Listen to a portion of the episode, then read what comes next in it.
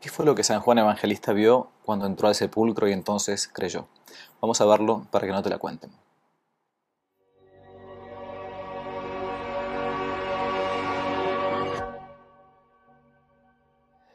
En el Evangelio de San Juan, capítulo 20, versículo 4 al 8 aproximadamente, uno lee este episodio en el que nuestro Señor Jesucristo había yacido en el sepulcro y San Juan Evangelista corre junto con San Pedro a la tumba y entonces entran y creen. Así dice el texto en las Biblias habituales que tenemos. Dice el primer día de la semana, es decir, el domingo, de madrugada, siendo todavía oscuro, María Magdalena llegó al sepulcro y vio quitada la losa sepulcral. Corrió entonces a encontrar a Simón Pedro y al otro discípulo a quien Jesús amaba, San Juan, y les dijo, se han llevado del sepulcro al Señor, no sabemos dónde lo han puesto. Salió pues Pedro y también el otro discípulo y se fueron al sepulcro.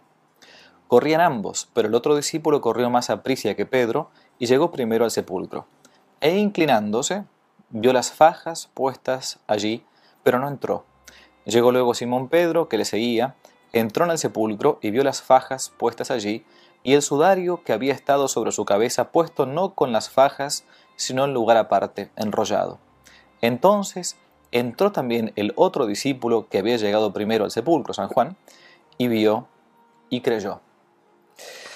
Hasta acá el texto entonces habitual del Evangelio según San Juan, que leemos siempre para esta, esta época, la época de la Pascua.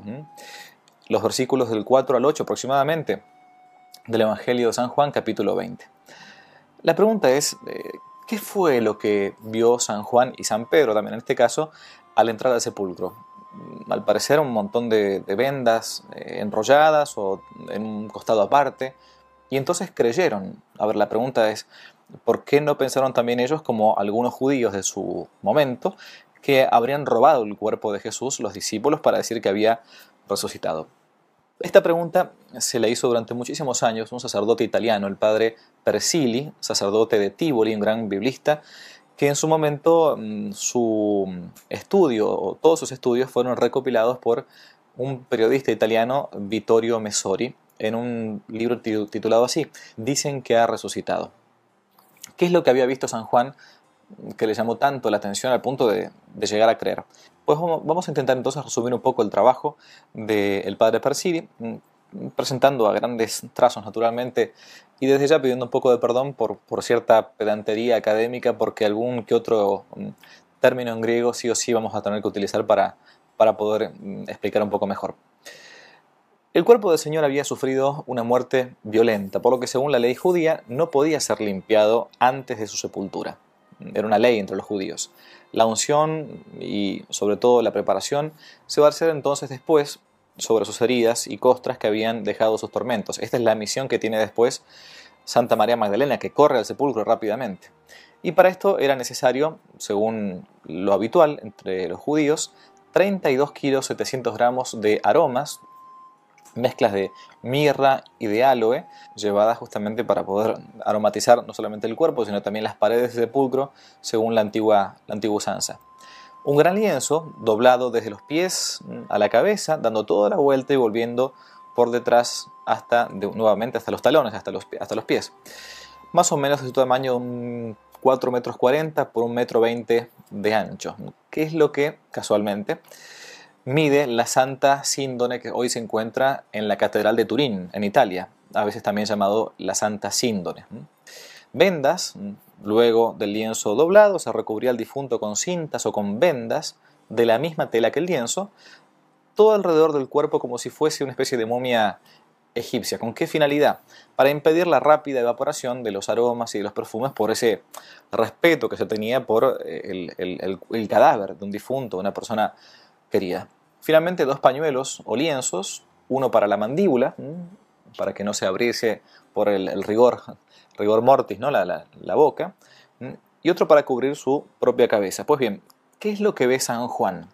El Evangelio nos narra que San Juan vio, recién vimos, las vendas y los paños, esto que estamos diciendo, pero no el cuerpo. Las vendas, en griego, ozonia, estaban, dice, keimena, extendidas en griego. el latín el verbo es que se utiliza en la Vulgata, cuando eh, San Jerónimo traduce el texto del griego, los evangelios fueron escritos, en griego, cuando traduce San Jerónimo del griego al latín, eh, escribe yachere, yaciendo, como si dijésemos que estaban mm, acostadas, yacientes, es decir, tumbadas en posición horizontal. Y entonces después de ver todo esto, San Juan vio y creyó. Ahora, uno se pregunta, ¿bastaba con ver esto, que las vendas estaban mm, como caídas y entonces eh, creí? Al parecer no sería muy suficiente, o apenas muy concluyente para decir sí, entonces resucitó el Señor. Bien, vamos a ver entonces, según el padre Persili, cuáles son los verbos utilizados. Las traducciones comunes del Evangelio atribuyen a San Juan casi la, la misma palabra para tres verbos distintos cuando el mismo San Juan Evangelista es muy cuidadoso en el uso de los términos, de los verbos, y se encarga de justamente en este pasaje de colocar verbos, distintos para cosas distintas. Nuestras palabras son signo eh, sensible de los conceptos que tenemos en nuestro interior. Por lo tanto, decimos cosas distintas para significar cosas distintas. Bien, San Juan al llegar a este pasaje utiliza entonces tres verbos que implican naturalmente tres acciones. Blepei, theorei y eiden, que significan respectivamente blepei, constatar con perplejidad, theorei, viene, viene la palabra teoría de ahí, contemplar, ya una verdad, y eiden, ver plenamente, para así comprender y entonces creer. ¿Qué fue lo que vio San Juan? Antes que nada hay que recordar que el sudario exterior, ese pedazo de tela que se encontraba sobre la cabeza de Cristo, era de unos 60 por 80 centímetros, no era el único, como antes decíamos. Hay un segundo paño que iba desde el mentón hasta la cabeza y por eso San Juan especifica de qué sudario se trataba, porque eran dos los paños, ¿no? El lienzo al que se refiere San Juan fue el sudario o el pañuelo que cubría el rostro y la cabeza del Señor y este no estaba extendido como las cintas en posición yaciente, horizontal, sino dice el texto griego, estoy usando la edición de Merck, dice ente tiligmenon eis gena topon. ¿Qué quiere decir todo esto? Bien, habitualmente esta palabra ente teligmenon se ha traducido normalmente como plegado, viene esta, este participio de entilizo que corresponde al verbo envolver, envolver, es decir, envuelto. El Evangelio narra que estaba eis gena topon, que se encontraba joris, es un adverbio. Este joris habitualmente es traducido como aparte y tiene un sentido doble. Local, como cuando yo em, corro aparte este teléfono hacia otro lugar, un sentido local, y otro modal, por el que perfectamente podría ser traducido este joris como diferentemente o por el contrario o de diversa manera. Y este último sentido entonces tiene bastante más lógica para el contexto y para entender mejor lo que sucedió entonces con aquellos restos, aquellas reliquias que envolvieron a nuestro Señor Jesucristo. Por ello, cuando habitualmente en las traducciones, como recién leímos, se lee que vio el lienzo como en otro lugar, Eisgena Topon, inicialmente en un lugar distinto. Pero en vez de traducir topon como lugar, sin problemas uno podría traducir del texto griego como en diferente posición. Y esta excepción la traen entre otros, por ejemplo, el famoso diccionario de Lorenzo Rocci, ¿no? Eh, no en un lugar distinto, sino en una posición diversa, en una posición particular. Ese eis, ¿no? genatopon, podría entonces traducirse como en una posición única. En el famoso diccionario Kittel, acerca de la voz eis se lee, cito, en el Nuevo Testamento la voz eis es usada raramente como numeral. La mayor parte de las veces significa único, incomparable, o bien dotado de validez única. Entonces, resumiendo, y siguiendo la traducción del padre Persili. El sudario mm, estaba envuelto en una posición única, casi como desafiando la gravedad, como si fuese un envoltorio, pero sin lo que tenía que envolver. Y esto es lo que llama la atención a San Juan Evangelista. Y uno dice, ¿cómo pudo ser esto? ¿Mm? Según los científicos de la NASA, cuando estudiaron la Santa Síndone de Turín, aquel lienzo que decíamos desde los pies a la cabeza que iba y volvía de abajo hacia arriba, de arriba abajo, el fenómeno de la resurrección se dio por medio de un gran golpe de calor, o bien por una gran radiación, si queremos decir.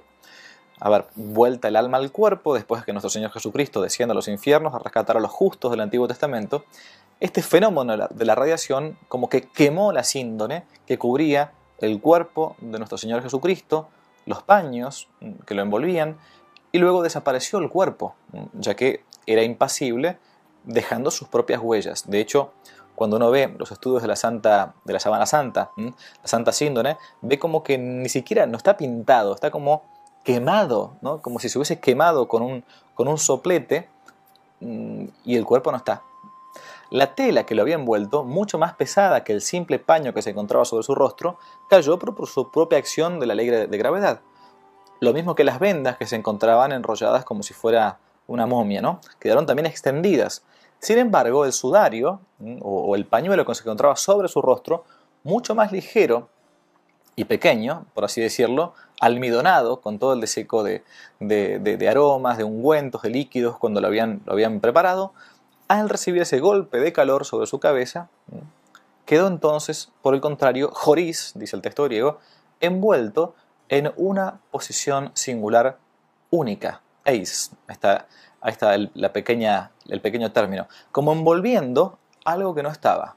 La síndone en el en yaciente, pero la, el pañuelo, el paño sobre el rostro de Cristo, como si estuviese una máscara, pero abajo nada. Y esto es entonces lo que llamó la atención a los apóstoles y entonces vieron y creyeron. Llegamos entonces a una traducción final que uno podría hacer así a partir de estos textos mm, directamente desde las fuentes evangélicas, desde las fuentes bíblicas en lengua original, del siguiente modo. los versículos del 4 al 8 del capítulo 20 de San Juan podrían leerse de esta manera. Llegó Juan e inclinándose advirtió que las cintas estaban extendidas, pero no entró. Llegó entre tanto Simón Pedro que lo seguía, y entró al sepulcro, y contempló las cintas extendidas y el sudario que había estado sobre la cabeza, no extendido con las cintas, sino por el contrario, envuelto en una posición singular. Entonces entró también el otro discípulo, el que había llegado el primero al sepulcro, vio y creyó. Así entonces, cuando uno se pone analizar los textos originales de las Sagradas Escrituras y va a las fuentes, encuentra siempre riquezas cada vez más grandes. Termino con una frase de la gran Santa Teresita del Niño Jesús. Ella decía, si yo hubiese sido sacerdote, hubiese estudiado a fondo el hebreo y el griego, lenguas tales en las cuales nuestro Señor Jesucristo se dignó expresarse. Dios los bendiga, Santa Pascua de Resurrección y que no te la cuente. Si les gustó el video, aparte de suscribirse, activar la campanita y comentar, en la descripción de este video se van a encontrar con el link de la plataforma Patreon, un modo concreto de apoyar este apostolado que intenta hacer una contrarrevolución cultural y espiritual. Dios les bendiga y que no te la cuenten.